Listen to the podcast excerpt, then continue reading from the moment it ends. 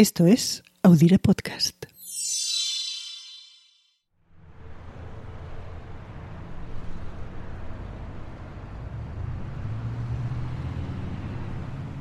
Son las 8 de la tarde y ya ha caído la noche en Buenos Aires.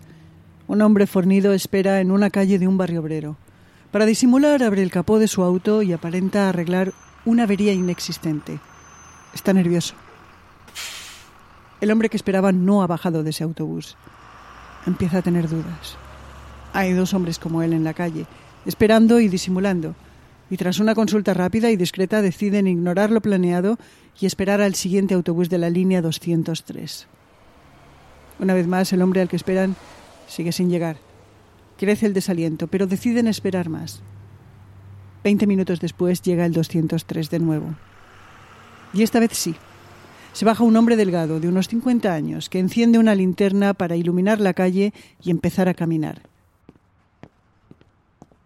El hombre fornido echa a andar para cortarle el paso y decir en la única frase que sabe en español Un momento, señor. El hombre de la linterna reacciona con gritos. El hombre fornido trata de acallarlos y se abalanza sobre él, presionándole el cuello, pero con miedo, miedo de apretar demasiado y asfixiarlo. Su orden es la de capturarlo vivo. Relaja un poco la presión y con ello vuelven los chillidos. Los dos hombres que también esperaban en la calle acuden para entre todos subirlo a un coche.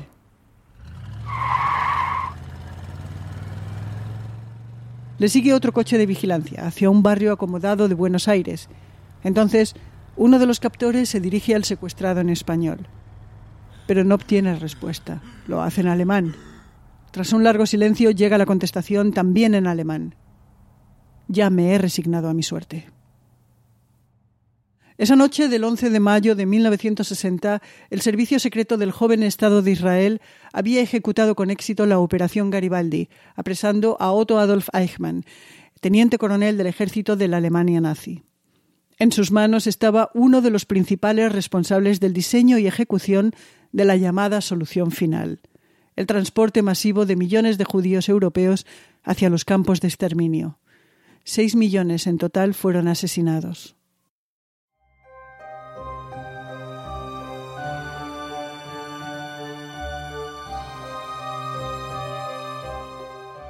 Hola, soy Ana Nieto. Bienvenidos una semana más a Calendario de Historias.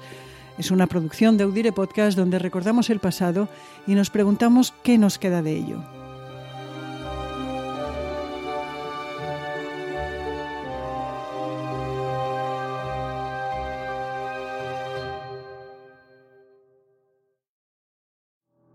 Otto Adolf Eichmann nació en Alemania en 1906.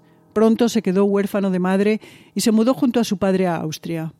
Su vida como estudiante y después como trabajador en la industria de la minería y el petróleo fue mediocre, sin nada digno de resaltar. De estatura baja, tez oscura y carácter retraído, Eichmann carecía de amigos. En 1933, con la llegada de Adolf Hitler al poder en Alemania, Eichmann regresó a su país natal y enseguida se unió al partido nazi. En ese entorno se creció.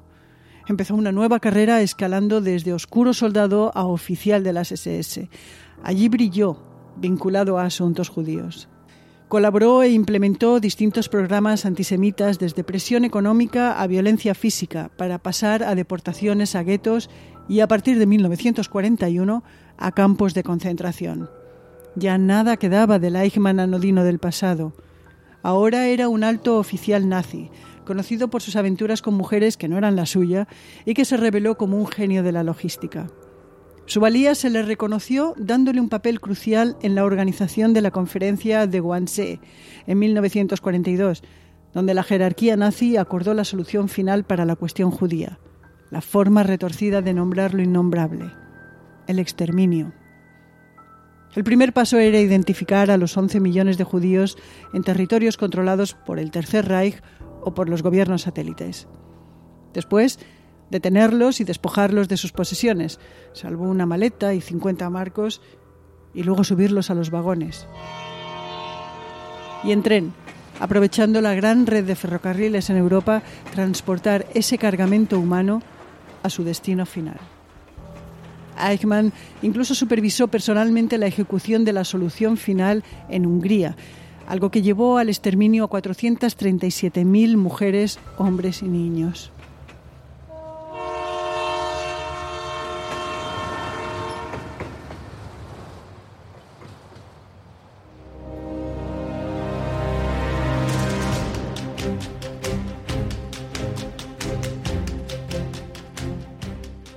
Cuando la Segunda Guerra Mundial terminó en 1945, Eichmann quemó todos los documentos que podían involucrarlo en el Holocausto, del que fue el arquitecto de su logística.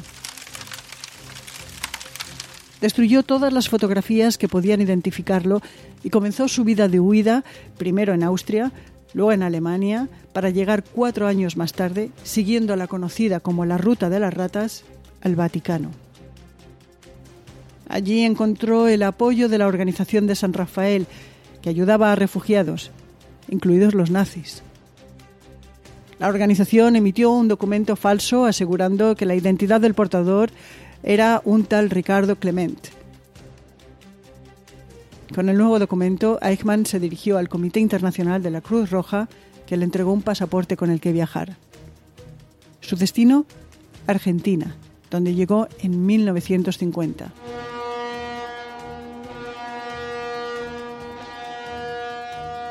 Un nuevo mundo en el que olvidar el viejo. Solo que había quienes no estaban dispuestos a olvidar.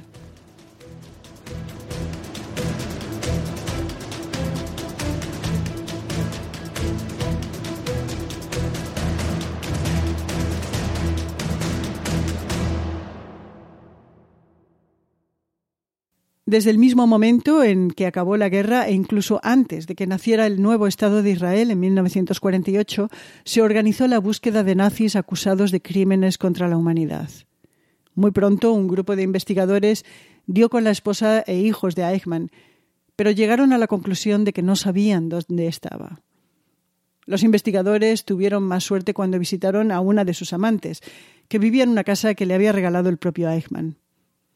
La mujer guardaba muy buen recuerdo de su examante y no sospechaba los motivos por el que le buscaban, y les mostró una foto. Con ella los perseguidores pusieron cara al perseguido. Pero nada más. Las pistas se secaron entonces.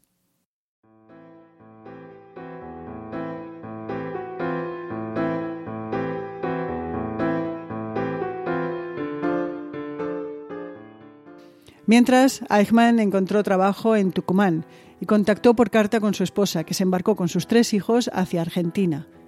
La familia Eichmann, ahora Clement, se reunió allí. Todo parecía ir bien hasta que se acabó el trabajo en Tucumán. La familia se mudó a Buenos Aires y allí Eichmann pasó de un trabajo a otro enlazando fracasos. Llevó una lavandería a la bancarrota. Le despidieron de una fábrica de metales arruinó una granja de conejos. Del Eichmann brillante en logística, mientras era arropado por el nazismo, no quedaba nada. Volvió el hombre mediocre. Por fin encontró trabajo estable, aunque mal pagado, trabajando para la Mercedes-Benz. Y sucedió un hecho fortuito. En la Argentina de Juan Domingo Perón, donde acogieron a miles de anazis y donde había una importante comunidad judía, perpetradores y víctimas se movían en círculos que a veces se tocaban. Un hijo de Eichmann conoció a una muchacha alemana, hija de un judío sobreviviente de un campo de concentración. El chico, ajeno a toda sensación de peligro, deslizó ante la chica cuál era su verdadero apellido. Ella se lo dijo a su padre, este se lo comunicó a un abogado alemán que a su vez hizo llegar la información al servicio secreto israelí. El Mossad desplazó a Buenos Aires a un investigador. Pero hubo un fallo, y la vigilancia no se centró sobre Eichmann, sino sobre un vecino, por lo que se concluyó que la pista seguida era falsa. Era 1957. Pasarían dos años más hasta que se deshizo el entuerto.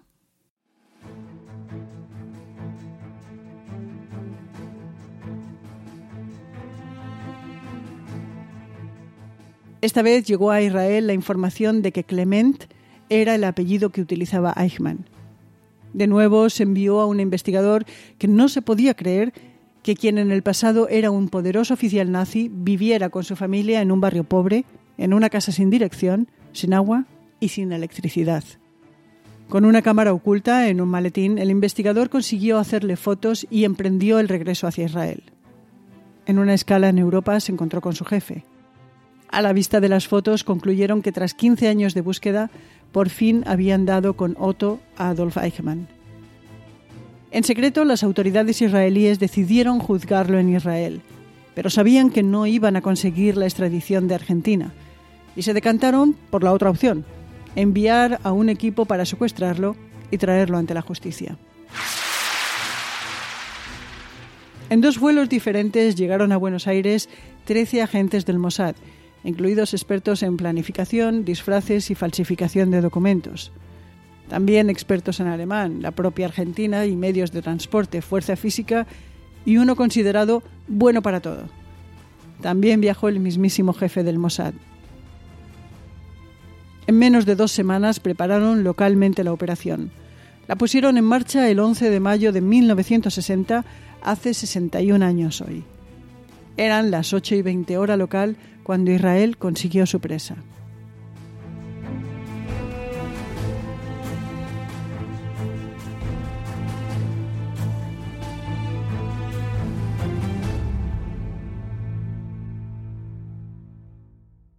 Eichmann fue juzgado en Israel. Y fue condenado a morir en la horca. Después se quemó su cadáver y sus cenizas se echaron al Mediterráneo. Ha sido la única pena de muerte dictada por un tribunal israelí. Miles de nazis huyeron tras la derrota alemana utilizando rutas de salida conocidas como líneas de ratas y que terminaban principalmente en Sudamérica, pero también en Estados Unidos y en España. Personajes ligados al Vaticano, como el padre Alois Udall, de origen austriaco, jugaron un papel notable proporcionando a los huidos identidades falsas. Una orden del Papa Francisco abrió en marzo de 2020 los archivos de Pío XII, que permanecían sellados. El objetivo es permitir a historiadores examinar el papel del Vaticano durante el nazismo y el Holocausto. Esta labor permanece abierta, aunque interrumpida intermitentemente por la pandemia. Además de Eichmann, otros nazis notables se escaparon a través de las líneas de ratas. Uno de ellos fue Klaus Barbie, conocido como el carnicero de Lyon, el médico Joseph Mengele, el ángel de la muerte, aquel que practicó experimentos genéticos mortales en prisioneros de Auschwitz y tenía una fijación enfermiza con los gemelos. Y también Ante Palevich, caudillo de Croacia, un estado títere del Tercer Reich. Palevich huyó de Zagreb y llegó a Roma vestido como un monje y con pasaporte español. Le acogieron en el Colegio de San Girolamo y en 1948 emigró a Argentina, donde ingresó con el conocimiento de Juan Domingo Perón. Nueve años más tarde, un nuevo gobierno en Argentina forzó su salida del país y es entonces cuando Palevich encontró refugio en la España de Franco. Dos años más tarde murió cuando estaba ingresado en el Hospital Alemán de Madrid en 1959. Está enterrado en el cementerio de San Isidro. Hannah Arendt, una filósofa judía secular nacida en Alemania, pero naturalizada estadounidense, cubrió magistralmente el juicio de Eichmann. Publicó un libro, Eichmann en Jerusalén, al que con toda intención subtituló La banalidad del mal.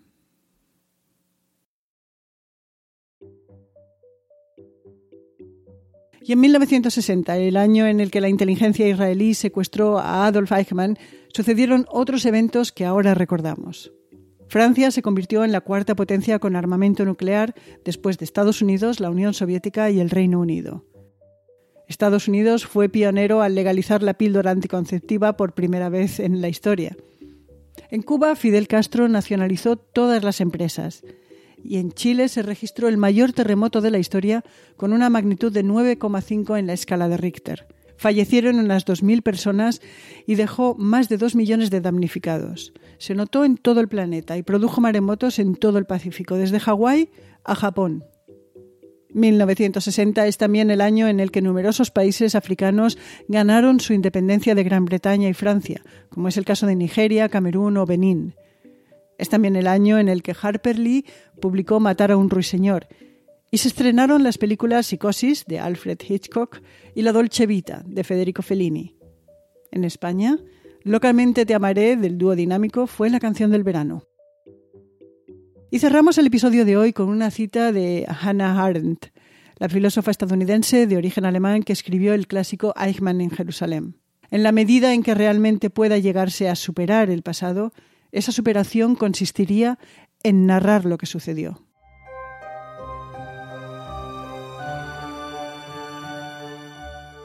Y este ha sido un nuevo capítulo de Calendario de Historias, una producción de Audire Podcast. María Luz Rodríguez en Ourense y yo, Ana Nieto, en Brooklyn, nos despedimos por hoy, por esta semana. Volvemos la semana que viene. Hasta entonces, cuídense.